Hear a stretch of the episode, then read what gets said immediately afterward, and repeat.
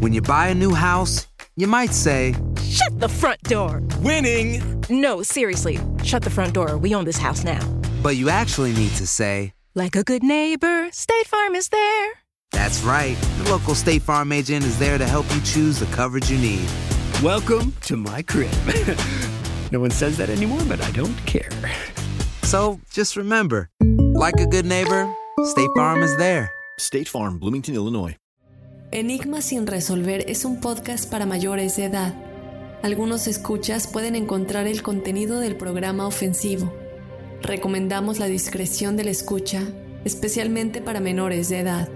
Soy enigmático.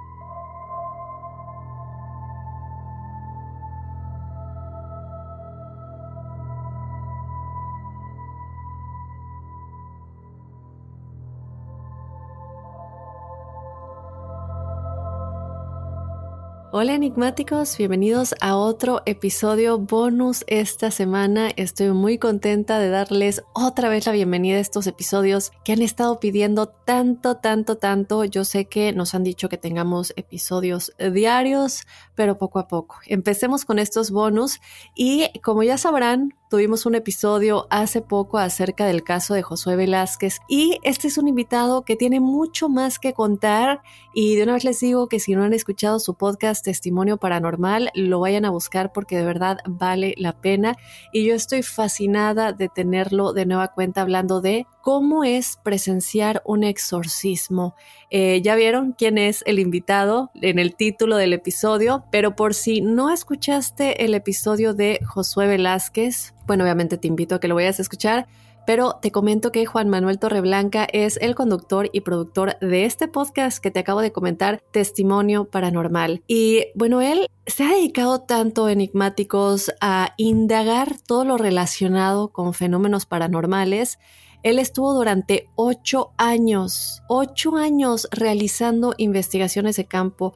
Obviamente todo esto, como muchos de ustedes sabrán y lo hemos platicado en tantos episodios, muchas personas que hacen esto y que de verdad se encuentran con cosas reales, lamentablemente se pueden llegar a ver marcadas por estos fenómenos personalmente, ¿verdad? Ya les llega a afectar en un modo personal y esto hace que detengan ese tipo de investigaciones de campo, pero eso no quiere decir que les dejen de interesar estos temas. Así que mientras seguimos investigando desde afuera, ¿verdad? Que es como Juan Manuel lo ha hecho, vamos a platicar con él de cómo es presenciar un exorcismo que él ha tenido la oportunidad de hacer. Juan Manuel, muchas gracias por acompañarnos de nueva cuenta en Enigmas. Muchísimas gracias por volverme a invitar, Dafne. Es un placer estar contigo en tu programa. Me la paso, ya sabes, a gustísimo platicando contigo. Así es que yo feliz las veces que sean necesarias y pues con gusto de estar aquí contigo. Sí. Sí, no, no, no, es una plática que se disfruta mucho y bueno, como ya me habías platicado, los enigmáticos tal vez no saben mucho, pero tú has tenido la oportunidad de presenciar exorcismos y antes de adentrarnos en eso, quiero que me platiques desde tu experiencia, ¿qué es y por qué pasan las posesiones demoníacas? Mira, hay grados de las posesiones. Lo que es un poco incluso más terrorífico no es esta visión que tenemos todos del poseído en donde ya escupe este vómito verde y voltea la cabeza y se pega al techo. Esa, esa manifestación de, de, posesión ya es extrema, ya es como lo cataloga la Iglesia Católica, ya es como de tercer grado, que ya es un poseído declarado y entonces eso sí está muy difícil, pues, pero hay grados más pequeños de posesión en donde muchas personas que nosotros conocemos a diario pueden incluso caber en estas posesiones. O sea, desde las personas que son un poquito difíciles en cuanto a controlar sus emociones, a que son irritables, a que pasan de... Pa parecen muchos síntomas de varias enfermedades mentales, por eso aplican eh, exámenes exhaustivos la iglesia para saber si no se trata de un mentalismo o de una enfermedad eh, propiamente eh, psicológica que necesita un psiquiatra o un psicólogo, a que ya pasas a una posesión, porque es gradual. Es como todo lo que sucede en fenómenos paranormales, son gradualmente. No es de repente un día te levantas, como en las películas, te levantas y ya estás poseído y estás en el techo, ¿no? Como estas películas eh, hollywoodenses que nos han vendido así de, ya se levantó así, ¿no? O sea, el día anterior estaba todo dar y de repente lo más similar, si te, o sea, las películas se basan en hecho, algunas en hechos reales. El caso de la famosa película El Exorcista, en donde tal cual se transcribió el diario de un sacerdote que aplicaba exorcismos nada más que se le cambió de sexo en vez de, niño, que era originalmente a niña. Eh, en este caso, si te fijas, empieza gradualmente. Así es como es una posesión. Entonces, a mí me ha tocado presenciar eh, personas poseídas gradualmente y solo dos he estado en, en presencia de, de, tercer grado dos veces, que es espantoso. Eh, en otros grados, lo que se considera primero y segundo grado, me ha tocado muchas más veces, que es estas personas iracundas o que llegan a hablar con una doble voz o que entran en estados este, como catatónicos. Eh, eso sí me ha tocado más seguido que los otros dos casos que sí fueron verdaderamente espeluznantes. O sea, sí recordarlos me hacen, híjole, este, chinarme otra vez la piel. Sí, no, me imagino. Y, y sí, te voy a pedir que nos cuentes un poquito de eso. No sé, obviamente imagino que sin decir nombres, porque sé que los eh, presenciar un exorcismo son cosas muy, muy privadas, eh, pero quiero que, y de hecho ahorita que lo platicas lo del exorcista, eh, tuvimos un episodio, ¿no? La verdadera historia de, de la película del exorcista. Mm. y también del exorcismo de Emily Rose. Y tienes toda la razón, son estos, estos um, que de pronto se empiezan a poner enfermos o empiezan a sentirse mal o a vomitar y como dices, gradual. Eh, eh, ¿Qué quiere decir esto? Que sea gradual. ¿Quiere decir que los demonios están entrando poco a poco o que están teniendo una influencia demoníaca antes de tener una posesión? De acuerdo a tu, a tu conocimiento, ¿qué pasa con esto que es gradualmente? Claro, estas manifestaciones, no, por eso, por lo que decíamos que no es de sopetón, justo empieza con una especie de acechanza por eso estar, yo lo digo en la mayoría de, los programas a los que me invitan, en donde deberíamos estar un poquito más atentos a los sueños que nosotros tenemos. Porque uno de los síntomas de una acechanza de parte de estas entidades se manifiesta en primer grado en los sueños. Entonces, generalmente, eh, las personas que empiezan a sufrir esta acechanza, ¿por qué sufre? O sea, ¿por qué se escoge a este tipo de personas. Pueden ser muy variados los, los, casos, ¿no? O sea, puede ser de alguien que sea muy propenso a que tenga una debilidad emocional. Generalmente es alguien que está en un cuadro de depresión o está en, un asunto de, de, este, de inestabilidad emocional. O sea, resulta siempre en personas que no tienen una estabilidad emocional. Esto tendría mucho que ver como cuando se cuenta de que tienes que vibrar alto haz de cuenta.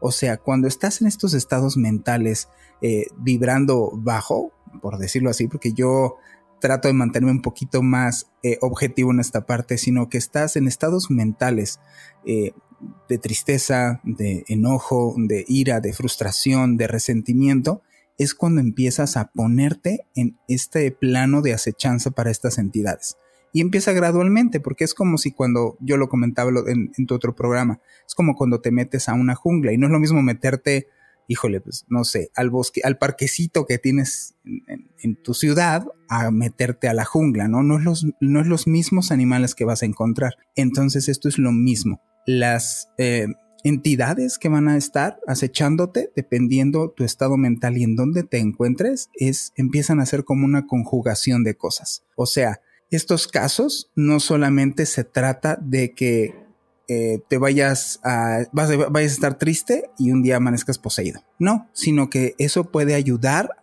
a que puedas sufrir un, cuadro de manifestación de posesión o eh, antes de ser posesión, se, le dice que es este, eh, acechanza de parte de entidades, ¿no? Que es cuando esta parte que me dices que se enferma la persona, que se siente como con ideas, eh, pues llegan incluso a pensar ideas de suicidio. Este tipo de cosas se da en este primer cuadro.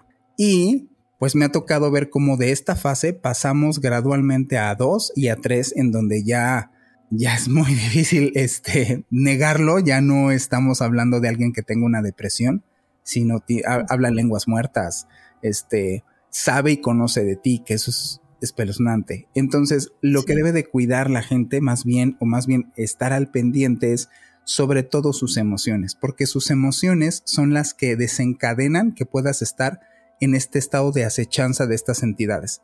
Entre mejor estado estés tú emocionalmente y mentalmente, por ende, no, no tienes que preocuparte. Eso es lo difícil, porque parece bien sencillo, pero es muy difícil a veces con los problemas que todos tenemos a diario, mantenerte en un estado mental de tranquilidad. Les recomiendo a las personas mediten, que hagan ejercicios de, este, de meditación, de introspección, porque esto te ayuda a conocerte, a conocer tus emociones y poderte tranquilizar y que no estés acechado más fácilmente por estas entidades.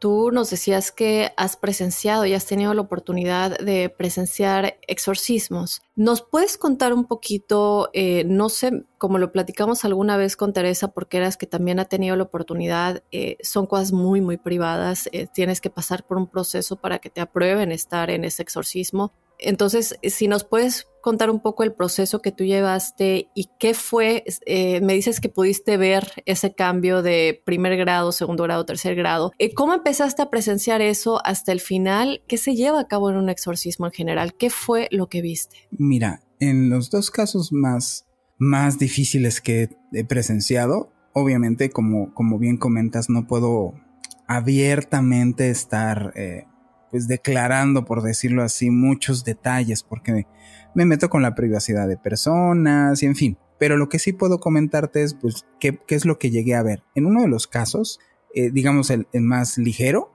por decirlo así, es un, era un centro de ayuda en donde era de ayuda emocional, por decirlo así, a personas y en este centro de ayuda se tuvo que canalizar a, alguien ya en un, en un cuadro que ya salía totalmente de contexto en cuanto a, que tuviera alguna depresión o que tuviera algún problema como cualquier persona, ¿no? O sea, en este lugar detectaron que esta persona a la que, al, centro de, ayuda que yo acudía, no buscando ayuda, sino más bien eh, ayudaba o cooperaba, y notaron que esta persona ya estaba eh, ya no en este cuadro depresivo, sino empezaba a tener síntomas muy raros como lo que te digo de se quedan como en estado catatónico, o sea, les hablas y se quedan como viendo el limbo. Sí sucede poquito, o sea, vamos a hacer una comparativa de lo que vemos en las películas, sucede más lo que vemos en la película de, de Emily Rose, de Annelise, el verdadero caso, que se quedan como en este, como engarrotados, como viendo al horizonte con las pupilas dilatadas y viendo al horizonte, eso pasa mucho. O sea, eso sí pasa, eso me, tocó verlo esta persona.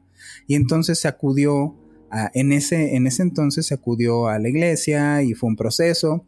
Sí, como bien comentas, es muy difícil que te dejen, o sea, que tú tengas acceso.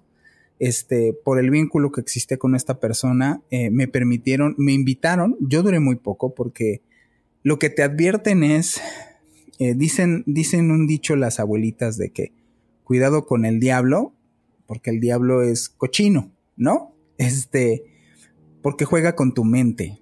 Estas entidades eh, obscuras juegan, realmente juegan con tu mente.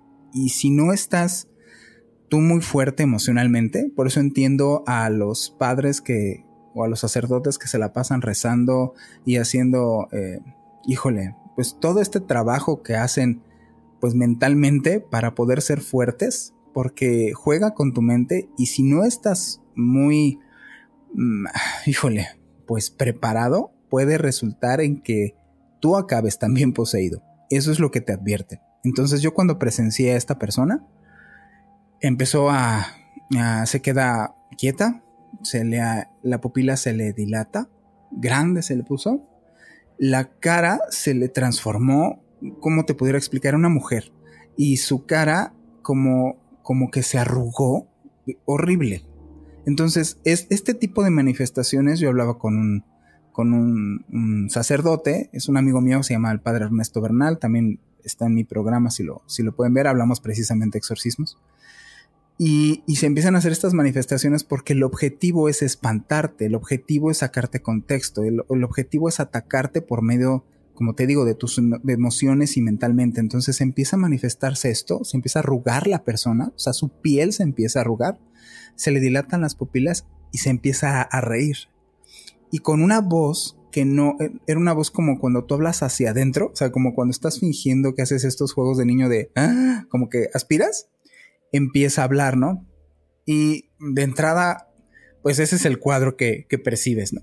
Y entonces esta persona voltea conmigo y, le noto, la mirada es horrible, tienes una sensación de, de, como que es un perro rabioso, haz de cuenta, como si fuera, ya, ya es un animal, ya no es una persona, muy, muy feo, porque conocí a esta persona, volteó conmigo y me dijo, tú vete de aquí. Este, tú vete de aquí, tú qué haces aquí. Y yo volteo, volteo a ver a la, comitiva y yo de verdad dije, sí, bueno, yo creo que sí me voy a ir de aquí. Empecé a sentir en la espalda, es una sensación muy, muy rara. Empecé a sentir como que, como que alguien, alguien se te para atrás. Cuando alguien se te para atrás de la espalda, que sientes como este, incluso este, como la presencia, como, como, como, híjole, como cuando alguien se te encima que hasta volteas, no es ni siquiera sentir respiración ni nada. Eso empecé a sentir. Es horrible, lo he sentido, sí. Y entonces dije, ok, como ya digo, llevaba años en esto cuando empezó, cuando sucedió eso, ya sabía que eso es del, de los focos rojos cuando algo te estás echando. Y, y va Dios, o sea, ¿qué acabó en eso? Y como yo tuve una experiencia de niño muy fea, que tiene que ver con esto, y fue esta misma sensación, dije, no, sí me voy. O sea, y, me retiré de, ahí del lugar espantadísimo. En ese entonces fumaba. No, no, veía, no veía el final de los cigarros para poder tranquilizarme, ¿no? Y, fue espantoso. Esa fue la primera vez que a mí me tocó ver a alguien que estuviera, estuviera mal, estuviera en este estado de, posesión ya de tercer grado. Y el otro fue un poquito más impactante, me agarró más fuerte, o sea, más fuerte me refiero a que ya llevaba varios años, ya, ya no, ya no te espantas con cualquier cosa, pero de todas maneras fue muy impactante. Era, ya lo habían amarrado a esta persona, ya la habían amarrado a una hamaca, porque ya había roto todo en donde lo habían amarrado. O sea, lo amarraban a una cama y la rompió. Lo amarraron a unas sillas y la rompió, se zafaba y empezaba a pegarle a los que estaban ahí. Y entonces lo que hicieron es amarrarlo como si fuera gusanito, lo amarraron a una hamaca para que pues, no pudiera romperlo, ¿no? Y entonces cuando yo entro a este cuadro, de, ver a esta persona en la hamaca, y de repente este, estaba, o sea, no digo, estaba en la hamaca, tantito se mecía, y de repente como si alguien lo empezara a mecer solo, empezaba a mecerse la, hamaca de un lado al otro del, cuarto, y de repente justo en la parte más elevada se quedaba estático. O sea, como si alguien lo agarrara, la parte como como si estuviera bamboleando, y entonces cuando llegaba hasta la parte más arriba, se quedaba ahí estático. O sea, totalmente las leyes de, la física ahí no existían. Y como que lo volvían a soltar y volvió otra vez a hacer esto. Y riéndose. Y en esa parte dije, ok, ya no me, voy, ya no me voy a, espantar tanto, ya sé que este tipo de entidades así trabaja, entonces me acerqué. Em, estas personas comenzaron a hacer este, este como ritual, por decirlo así. Y, entonces se detuvo pues, abrupto la hamaca, volteó a verme y me dijo, eh, me empezó a decir cosas muy personales. O sea, cosas personales de mi vida, cosas personales de, ay, de mi familia, de muy, muy, muy, muy impactante. Entonces, a eso a lo que me refiero de que eh, la fortaleza mental es elemental en esto. Y aunque yo en ese entonces yo me sentía pues digámoslo así, un poquito más eh, envalentonado incluso para poder asimilar una experiencia así, igual a los 15 minutos mejor me retiré, porque empiezas a sentir como, como te mueven estas energías, empiezan a hacer ese tipo de cosas para desbalancearte, entonces empiezas a volverte tú el acechado. Y lo más recomendado es salte del lugar. Por eso es, para mí, todo el aplauso del mundo a las personas que están en, un exorcismo, que practican un exorcismo. Híjole, o sea, toda mi admiración. Eso no lo hace cualquiera. Eso, eso lo hace solamente de verdad escogidos de Dios. Sí es muy difícil estar ahí. Muy, muy difícil. Sí, no, me imagino sobre todo cuando te empiezan a decir cosas personales, ¿no? Llega un punto en el que imagino que por, por más que estés fuerte y sientas que estás protegido y que nada te puede pasar con la luz, de todas maneras no somos... ¿Cómo lo puedes evitar que te afecte? Me imagino que en algunos puntos te empiezan a amenazar o a decir que tu familia se va a morir o a decirte cosas horribles que es imposible que no, que no te sientas, como dices, el acechado. Eh, y sobre todo porque yo me imagino que, sobre todo cuando lo ves de alguien que conoces y dices, ¿cómo es posible que esta persona que yo conozco esté pasando por esto. Yo quiero que me platiques exactamente eso, porque si lo vemos bien en el, en el exorcismo de la pobrecita Annalise Michel, que yo no me puedo ni imaginar el sufrimiento por el que esa pobre eh, joven, todavía era muy jovencita, pasó, eh, que a fin de cuenta tiene esta decisión, ¿no? De, de puedes escoger que se vayan o puedes escoger seguir experimentando esto y de alguna manera como ayudar, ¿no? A la gente que no cree en esto y ella escoge, escoge quedarse, seguir sufriendo. Pero por otro lado, y corrígeme si estoy en lo incorrecto, hay gente que pasa por estos exorcismos y aún así no logran liberarse, ¿es correcto? En, el exorcismo de, de, bueno, de Emily Rose o de Annelise, exponen eso muy cierto. En el caso del exorcista de la película, pues obviamente lo tienen que resumir un poquito más, ¿no? Pero en este lo exponen un poquito mejor. O sea, los exorcismos, ya cuando son de tercer grado, duran meses y a veces años. Todas las personas que me ha tocado desde presenciar cuando fueron su caso hasta personas que después conocí, por ejemplo en el caso de César Neftalí o en el caso de Eloy Reyes, que también ese caso es muy fuerte, el mínimo fue Nueve meses estuvo él en liberaciones, le llaman en, el cristianismo le llaman liberaciones, no exorcismos. Y él tuvo doce liberaciones, o sea, a lo largo de estos nueve meses, por ejemplo en el caso de Eloy, este, Reyes, tuvo doce liberaciones, o sea, doce veces, doce sesiones de horas de estar tratando de sacarle lo que tenía, lo que tenía de entidades adentro. Y en ese caso, por ejemplo, por eso es muy, muy delicado estos temas, cómo se aborden, en qué estado mental y emocional estemos, porque eso es lo crucial, Daphne. O sea, esta persona, por ejemplo, en el caso de Eloy, te lo comento rápido, esta persona eh, era un psicólogo, estudiaba su maestría en, en Gestalt, nada que ver con esto, él no creía absolutamente nada de estas cosas. Y un buen día, eh, su negocio, lo, bueno, el negocio de su esposa lo mandan a, bendecir, llegaron estas personas y él se empieza a sentir mal. Cuando eh, el mismo cuadro que dices tú, vómito, mareos, eh, empieza este como cuadro y cae en, en, un cuadro catatónico y empieza a maldecir y en fin, acaba poseído para pronto, ¿no? Y no fue más que bendecir su lugar y no estar en un muy óptimo estado mental y emocional, que estaba atravesando muchos problemas Eloy. Eso es crucial.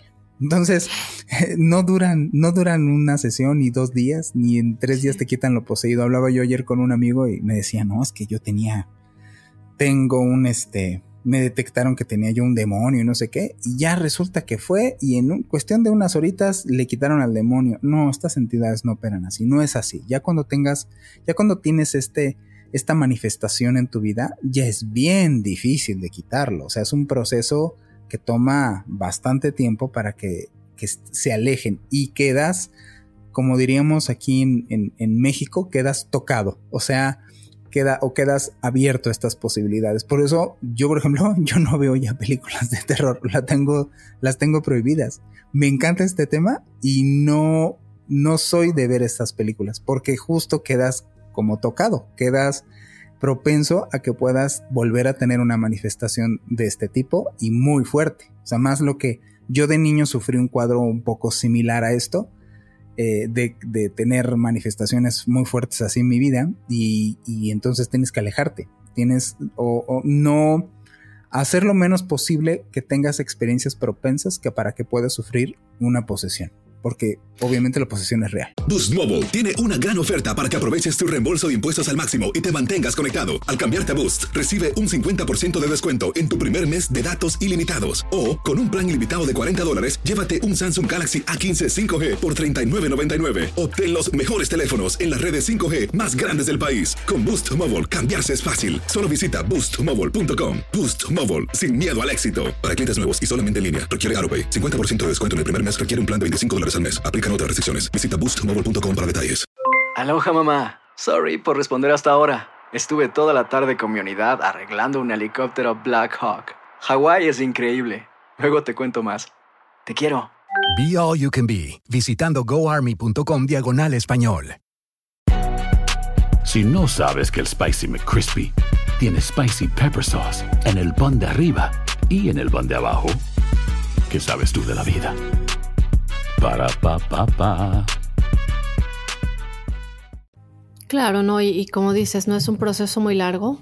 Yo no me puedo tampoco ni imaginar cuando sí se logra eh, sacar a los demonios el, el, gran efecto, no solo mental, pero de salud, porque Sí. dejan de comer o vomitan, se lastiman físicamente. Y bueno, la gente puede desde luego simplemente usar Google para, para buscar a César Neftalí, que es uno de los casos de los que hablaste, pero para la gente que no lo conozca, es un caso muy fuerte y quisiera si nos puedes platicar un poquito de ese caso. Claro, mira, César. César es eh, un caso muy fuerte, muy sonado, eh, porque él perteneció a una secta satánica. Esta secta satánica recluía niños, o, recluye niños. Eh, él, él entra a esta secta porque desde niño empieza, él te cuenta en su historia que de niño fue abusado sexualmente por sus primos y crece con un resentimiento social pues horrible volvemos a esto de que tus emociones, que se siembra en ti para pues, obviamente después cosecharse. Entonces él traía un resentimiento, un coraje, una rabia hacia, pues, hacia la vida, hacia su suerte, a su, hacia, su existencia. Y empieza a tener problemas familiares, sus, sus papás se separan, él queda con su padre. Y estaba, pues vamos, era de esos tantos niños que uno vemos que están como medio olvidados por su familia. Por eso, por eso hubo esta oportunidad de parte de esta secta para poderlo reclutar. Él solo tenía nueve años. Cuando una persona de la secta lo, lo mete, lo jala, lo empieza a, a, tratar, o le da ese aparente amor que no le daban en su casa y entonces cada vez lo empieza a jalar más. Él pues opta por esto de, de irse con esta secta. Cada vez es más recurrente el hecho de que, de que él va con ellos y no está en casa hasta que le hacen ritos de iniciación y todo este asunto. Para no hacerles el cuento largo, eh, en estas sectas no te sales así de, ay, bueno, ¿saben que ya no me gustó? Este, ahí luego nos vemos, les echo un telefonazo. No, o sea, no te sales. Y si te sales, hay consecuencias. Hacen pactos de sangre. O sea, pactos en los cuales estás jurando de que tú nunca vas a salirte de este lugar. Y entonces, en el caso de, de César Neftalí, la primera vez que lo intenta eh, salirse de esta secta, lo, lo, lo, atrapan y lo golpean muy fuerte. Tú hablas con él y si, si llegas a ver, llegan a ver en sus videos, un ojo no le cierra bien, o sea, está, tiene marcas en la cara, tiene marcas en la espalda, aparte de, de, las posesiones. La segunda vez que lo intenta, lo castran por completo. Eh, y, este, y la tercera matan a su mamá enfrente de él. Aún así, se sale de la secta y es primero recluido a un, pues a un hospital porque empieza, empieza a tener cuadros de hemorragia. Eh, sangraba de los ojos, sangraba de los oídos, vomitaba sangre.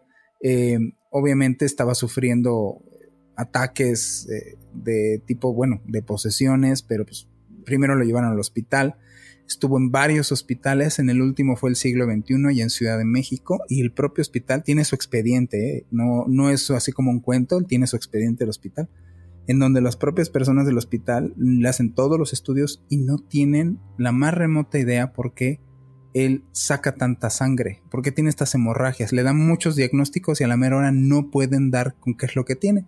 Y ellos mismos le dijeron, pues acuda a la iglesia, porque esto, esto nosotros no sabemos qué es y en un y de verdad fue un peregrinar muy largo pobrecito muchos meses de estar pues tratándole de sacar todo lo que él tenía. Hay videos, la gente puede corroborar esto porque se hizo, se hizo una investigación muy abierta en su caso. Incluso creo que él me platicaba que se hizo una película, un documental de su caso en específico. Entonces hay videotapes viejitos de cuando le están practicando el exorcismo y él está sangrando de los ojos. Este, muchas veces o cuando él evitaba las, las cámaras y las luces se se cortaban o se les iba la luz, pero le evitaba, en fin, así como más allá de como uno ve en las películas, eso le pasó a, hacer, a César Neftali. Y ya después, digo, de muchos, de varios años y de, un proceso muy largo y doloroso, logró pues salirse de, de, de, esta posesión, de este cuadro. Él se volvió, él es este cristiano, está muy metido en la religión cristiana sin decirte que él es cristiano, o sea, no, no trata de convencerte absolutamente nada de su religión, nada más te platica que lo que le sirvió es eso. O sea, y, él lo dice, la propia iglesia satánica lo acercó a Jesús. Entonces, en este caso, eh, es realmente relacionado con el satanismo más que, digo, el haber estado en esta, en esta secta es lo que lo lleva, ¿no? A, tener esta posesión demoníaca, por lo que entiendo. Sí, le hicieron un ritual de iniciación. Él, él, decía que lo poco que se acuerda, porque quieras o no, te, te drogan cuando haces esas, esos ritos. Y arriba de él, en una especie como de piedra, arriba de él le mataron animales, mataron bebés, este, en fin, muchas cosas bastante horribles y que él al final en esta catarsis entra como en un sueño profundo. Él es lo que te escribe que sintió y en ese momento es cuando se hace este pacto de parte de las personas y entran varias entidades en él. ¿Sabes o tienes alguna información con respecto a por qué se metió en esto en primer lugar? Claro, porque eh, cuando él salía de la escuela, en la primaria, veía a un señor parado en, en la salida de la escuela que siempre los estaba viendo a los niños. Y también y en particular lo veía a él. Y un día de tanto se le acercó a esta persona a hablarle. Y lo enredó, ser un niño de nueve años. Y lo enreda diciéndole que que, este, pues que en su casa, eh, o sea, se lo lleva literalmente a su casa, él muy engañado por el asunto de, de que le iba a dar este, una información, en fin, le doró, en serio le doró la píldora. Ya estando en su casa, esta persona que se dio cuenta a él, que una casa enorme de mucho dinero, lo empezó a amenazar de que tenía que tomarse un brebaje y él no se quería tomar nada y entonces lo amenazó, lo tenían estudiado ya, o sea, lo amenazó con, mira, tu mamá se llama tal, vive en tal lado, si no lo haces le voy a hacer daño, tu papá es tal, ustedes viven acá, tienen estos hermanos y entonces en el, en el temor de que realmente tuviera repercusiones, estamos hablando que, de que era un niño, pues accede y cada vez accede más y como estaba esta relación entre, entre te obligo y te domino, pero te doy amor, o sea, te doy tiempo, te doy apapacho, te doy esa, esa, como digámoslo así, esa atención que no tenía en su casa, la encontró en la secta. Entonces, así como él, él lo declara, cuando él llega a hacer su rito de iniciación, ve muchísimos niños allá adentro. Y entonces le dicen, es que estamos, somos como tú. Él se siente identificado con esto, porque somos como tú, venimos igual de, hogares de papás divorciados, somos niños de la calle. O sea, y él se siente reconfortado. Él dice, yo no soy el único que está sufriendo esta, esta situación. Entonces se siente identificado con este lugar y lo, lo considera su hogar. Ahí es donde es, por eso estas personas, híjole, es muy delicado ese tema de las, de las sectas. Eh, México es uno de los primeros lugares. De las cosas que personalmente me comentaba César, es lo delicado de todo esto es que estas sectas siguen en vigencia. De todo esto que él te platica, nadie ha pagado absolutamente nada, ni se ha deshecho absolutamente nada. O sea, es muy, muy fuerte porque siguen en vigencia. Esto, esto tanto Josué como él me lo, me lo han dicho. O sea, las sectas están en altos este, niveles en la sociedad eh, infiltrados. Sí, sí, sí. Igual aquí en, Estados Unidos, eh, mucho se dice que muchas de estas sectas y de estos grupos se encuentran en los parques nacionales de Estados Unidos muy, muy escondidos Eh, y en estos parques nacionales hay tantas desapariciones que pasan de la nada y nunca más se les vuelve a encontrar a estas personas. Obviamente hay muchas teorías al respecto, desde el pie grande hasta que se los llevan los extraterrestres, hasta de todos estos grupos que se esconden en estos parques nacionales, o desde asesinos seriales que se esconden en estos lugares para eh, agarrar a gente o a niños que van a acampar con sus familias. Eh, pero, pero es interesante porque mm, estos grupos y estas sectas, a veces, como dices, uno se mete eh, creyendo que va a encontrar algo que le hace falta en la vida y, y, no es así, ¿no? Terminan muchísimo más dañados, que igual es lo que, lo que le pasó a Josué. Son cosas muy, muy fuertes, sin duda alguna. Eh, y bueno, como, como dije al principio, no son cosas que eran parte de tu investigación de campo que ya dejaste, pero eh, experimentar todo esto, ¿no? Igual te, te llevó a, dejarlo porque son cosas muy fuertes y, y decirle a los enigmáticos que aman estos temas que sigan escuchando estos podcasts, que sigan viendo películas que les asusten si quieren, pero que tengan cuidado. Pues eh, nada, eh, mi querido Juan Manuel, yo no sé si quieras eh, decirle algo más a la audiencia antes de despedir este tema de posesiones y desde luego, como siempre, no invitar a la audiencia a que te sigan y a que escuchen tu, tu propio show. Pues de entrada, muchísimas gracias por volverme a invitar. Yo encantado estar en tu programa y platicar de estos temas que a, final de cuentas eso es lo que sí, sí me quedó como con mucho gusto, que es hablar del tema. A final de cuentas es un tema que, que a todo mundo nos gusta porque este, este asunto del misterio y este asunto de lo, de lo oculto, lo que, se, lo que permanece oculto, pues a todo mundo nos llama la atención, ¿no? Entonces, de entrada, agradecer la invitación a tu programa, me la paso súper bien aquí y advertirlas a las personas que sí, efectivamente, no es un juego, traten de no tomar este tema como un juego, no para que nos pongamos muy serios, pero sí decirle a las personas de que esto es real, no es un juego, no es un cuento, no es, no son anécdotas, yo aquí estoy platicando contigo y las cosas que te he platicado, pues son muy personales y no son chiste. O sea, sí es. Sí son cuestiones que lo van marcando a uno toda su vida. Entonces, solamente que se cuiden mucho, que no estén haciendo exploraciones en lugares peligrosos, tanto que puedan arriesgarse con que un vivo esté por ahí o que una entidad pueda acecharlos y solamente por esta curiosidad que uno tiene durante toda su vida, que no se arriesguen, que se informen mucho que esto se ha perdido, que más allá de explorar, deberían de primero explorar libros, que explorar en campos sin tener eh, la cabeza llena de información, porque a final de cuentas eso es lo que el día de mañana puede ayudarte en dado caso de, un, de una emergencia. Y claro, invitar a toda tu audiencia a que vean pues mi podcast, eh, Testimonio Paranormal, Relatos Inexplicables que, que les quitarán el sueño, nos encuentran en todas las plataformas de podcast y muchas gracias por, por volver a invitarme. Ojalá y no sea la última vez. Yo encantado de platicar contigo, me lo paso a gustísimo.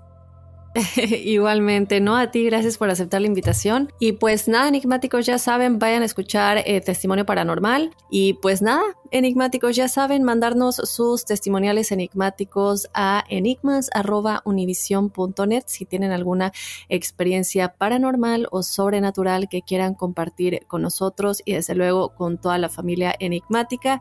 Y sin más, yo te espero el lunes con otro enigma sin resolver. Soy enigmático.